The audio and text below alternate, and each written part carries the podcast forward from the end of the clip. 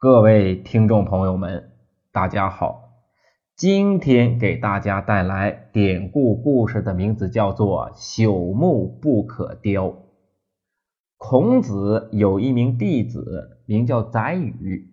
有一天，孔子啊正在给其他弟子们授课，此时呢，发现宰予呀呼呼大睡。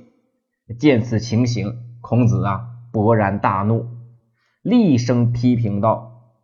腐烂泥尽的木头是无法雕刻的，泥土砌成的城墙啊，也是不能粉刷的。对于宰予呀，我是实在不想多费口舌了。孔子并告诫弟子们要触类旁通，也要时刻提醒着自己，从这件事上啊，要悟出了新的道理。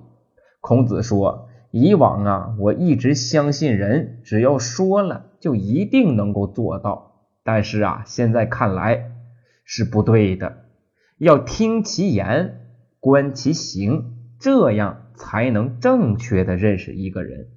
这种感悟啊，就是从宰予处而得来的。